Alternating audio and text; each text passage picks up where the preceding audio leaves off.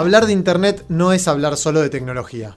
En hashtag vamos a pinchar la burbuja y abordar distintas cuestiones del mundo digital desde una mirada crítica y reflexiva. Bienvenidos y bienvenidas a Hashtag, el podcast de Faro Digital. Otra forma posible de ver las cosas. Mi nombre es Facundo Bianco y en este capítulo de Hashtag vamos a volvernos algo distópicos.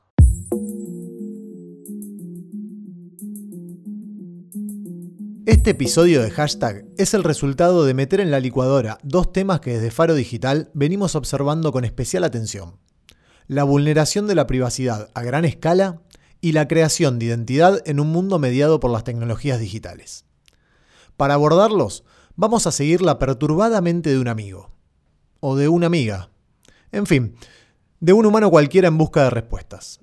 ¿Me acompañan?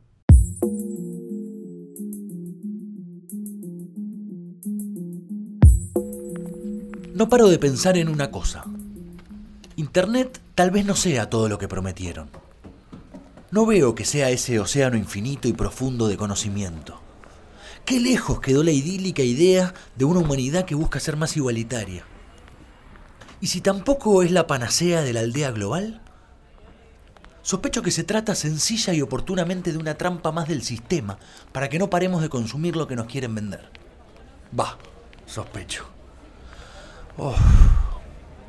Y yo, manso corderito entregado a la comodidad y las luces. Me tienen atrapado. Logran que camine aturdido, como acelerado buscando respuestas en cualquier lado. No lo puedo evitar. En cuanto pienso que se trata de otro laberinto del capitalismo, comienzo a sentir la presión. O es asfixia. No lo sé. Pero algo no anda bien. Nuestro ciudadano amigo podría llamarse, pongamos, Matías o Julia. Podría tener 15 años o 50. Ser negro, alto, enfermero, sueco. O ser colorada, diseñadora gráfica, boliviana. En fin, podría ser cualquiera de nosotros, en cualquier lugar del mundo, cuestionando todo lo que nos rodea y nos condiciona.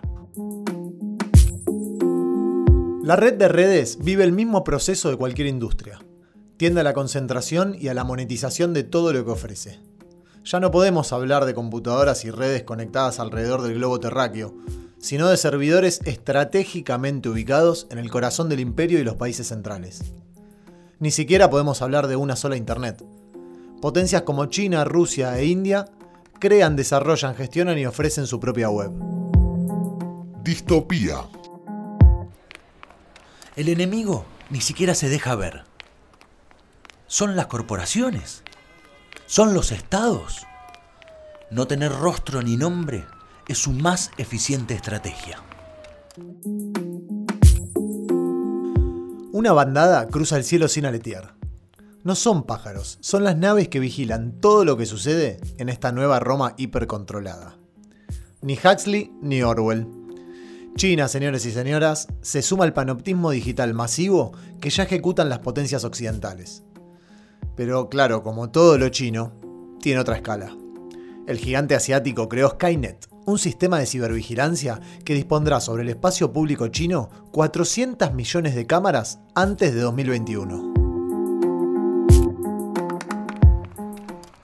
Y ahora China poniéndole a esta locura Skynet, el mismo nombre que llevaba la inteligencia artificial que lideraba un ejército de máquinas en Terminator. ¿Ironía o cinismo? Parece una joda. ¿En qué va a terminar todo esto? ¿En robots persiguiéndonos a los tiros mientras nos defiende la versión femenina de Axel Rose? Por lo pronto, estamos siendo atentamente vigilados. Aquí, allá y a toda hora vigilados. Distopía.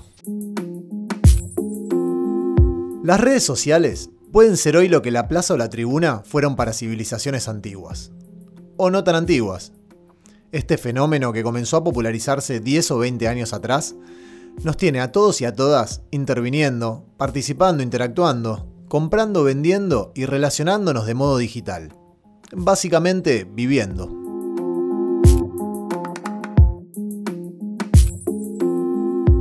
Hasta ahí, todo más o menos bien. Sí, más o menos. Las redes sociales también nos tienen a todos y a todas volcando un sinfín de datos, entregando información personal y nuestras cuestiones más íntimas sin ningún reparo, por la que las empresas y los gobiernos centrales pagan frioleras sumas de dinero. ¿A cambio de que ofrecemos la mayor base de datos de la que la humanidad tenga registro? A cambio de entretenernos. También a cambio de pertenecer. ¿En qué orden buscamos cada cosa? Bueno, vaya uno a saberlo. Las redes sociales nos han llevado a espectacularizarnos como individuos, a convertirnos en personajes que hacen un endeble equilibrio entre la realidad y la ficción, buscando repercusión. No, ya sé, esto no es nuevo ni propio de las redes sociales, está claro. El qué dirán, la reputación, el cómo me muestro existen desde hace mucho, mucho tiempo. No podríamos establecer desde cuándo, pero sí podemos decir con seguridad que el hombre y la mujer deciden solo mostrarle una parte de lo que son a cada persona con la que se cruzan y en cada ámbito en el que se desarrollan. No paro de pensar que con la irrupción de Internet y sobre todo de las redes sociales, vivimos en pose constante. Estandarizamos nuestras vidas como productos fabricados en serie, pero con pretensiones de singularidad. Medimos nuestro rating en términos de likes, views o retweets todos índices cuantificadores que nos atribuyen una reputación determinada. O eso creemos. ¿Qué sé yo? Sí, tiene razón la cabeza 220 de nuestro amigo. Buscamos ser. Construimos nuestra identidad digital, y también no digital, a partir de una curaduría de nosotros mismos. El cómo queremos que nos vean se volvió tan importante como el cómo queremos ser. Y allí, en Internet, este moderno espacio público y de relaciones personales, mediadas por máquinas, algoritmos y preceptos del marketing, construimos nuestra autoestima. Una tarea dificilísima. Es que todo está medido no solo por lo que publicás, sino por lo que otros publican de vos. Pero también por las aspiraciones propias sobre los posteos de terceros. La humanidad como producto ensamblado. Desde la revolución industrial y la instalación de métodos de producción, la estandarización de las personas se ha acentuado de manera notable, terminando de concretarse a partir de las plataformas digitales. Estás escuchando hashtag. ¿No ven que somos sociedades atomizadas por un sistema religioso de concepción de familia sistematizados para producir y procrear? Somos las granjas de hombres y mujeres que las máquinas de Matrix cosechaban en un planeta sombrío y el capitalismo, en su fase digital, el chacarero acaudalado que mira y gobierna. ¿En serio no lo ven? Cada vez nos mostramos más. Corremos la línea un poquitito más allá todos los días. Este podcast no pretende hacer un juicio de valor. No es el objetivo de Faro Digital ni su filosofía de abordaje. Simplemente relata algo que es fáctico. Hace cinco años no publicábamos ni por asomo la cantidad de datos, gustos, preferencias, opiniones e ideologías que publicamos hoy. La privacidad parecería ser cosa del pasado, o al menos un derecho en peligro de extinción. La interrelación que dominaba en la web de los inicios dio paso a una secuencia de acciones donde el otro ya no es un interlocutor, sino un observador. Vemos al otro como una platea que deseamos aplaudidora, y que nos sirve para reafirmar nuestras creencias, para juzgarnos y decirnos si está bien o mal lo que estamos haciendo. Sufrimos un encapsulamiento que no solo tiene que ver con el narcisismo, sino también con la falta de panorama informativo que nos ofrecen los algoritmos. Publicamos lo que queremos ser y accedemos a la información que nos afirma en ese deseo.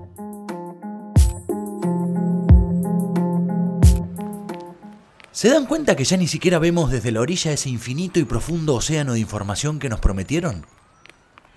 Nos limitamos a una cómoda y sedante burbuja donde solo se reafirman nuestras posturas. ¿No se dan cuenta? Nuestro amigo sigue caminando, con los auriculares cargados y la mente en llamas.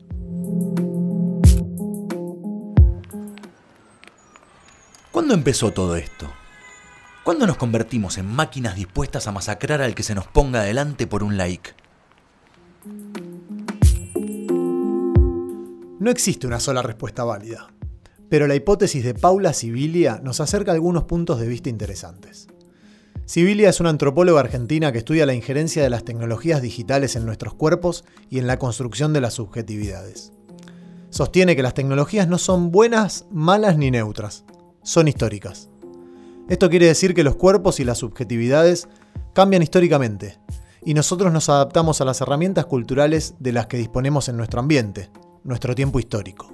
Y agrega que las tecnologías cargan consigo ciertos valores y creencias típicos de las sociedades que las gestaron. Se pueden resignificar, pero tienden a ser usadas de cierta forma. Suponen ciertos modos de vivir y no otros.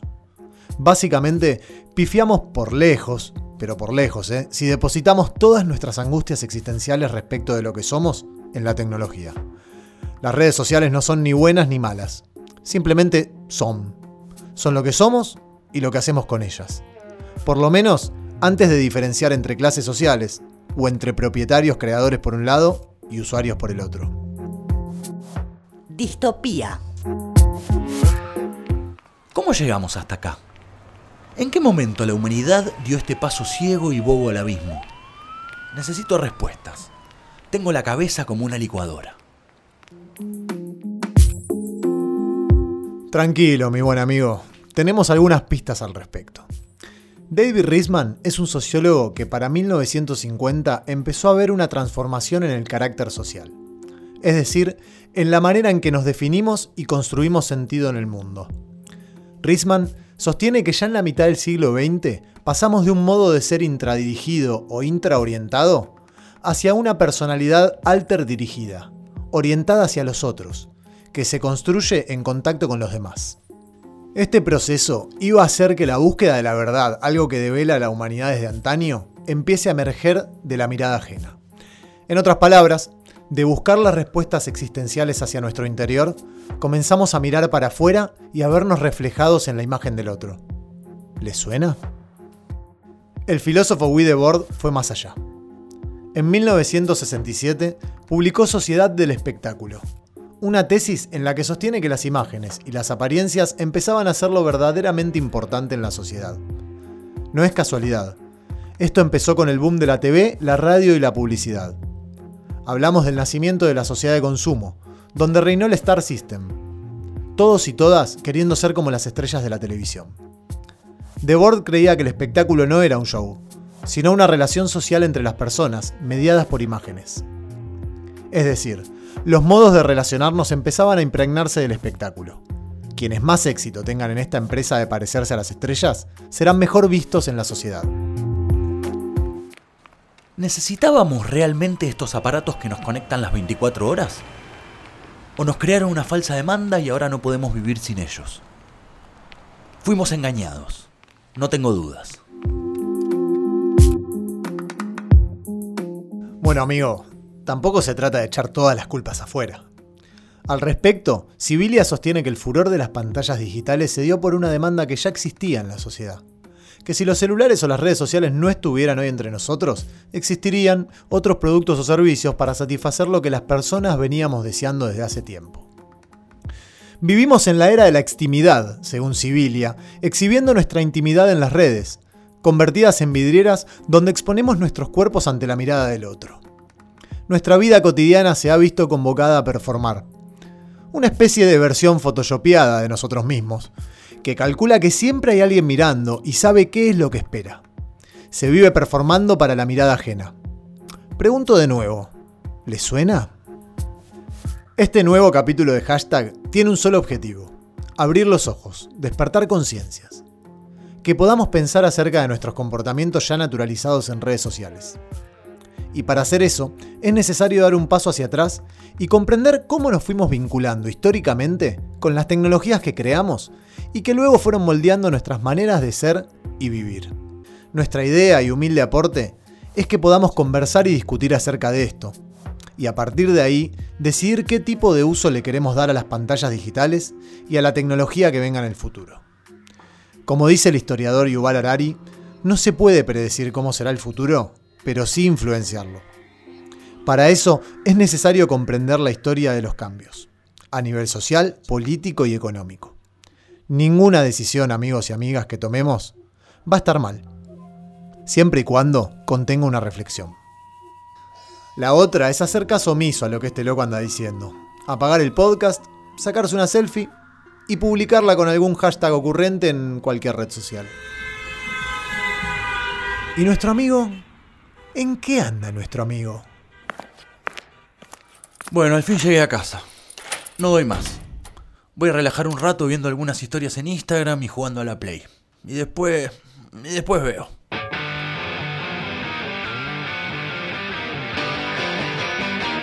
Termina otro capítulo de Hashtag, el podcast de Faro Digital. Suscríbete a nuestro canal de Spotify para escuchar todos nuestros episodios. Chao.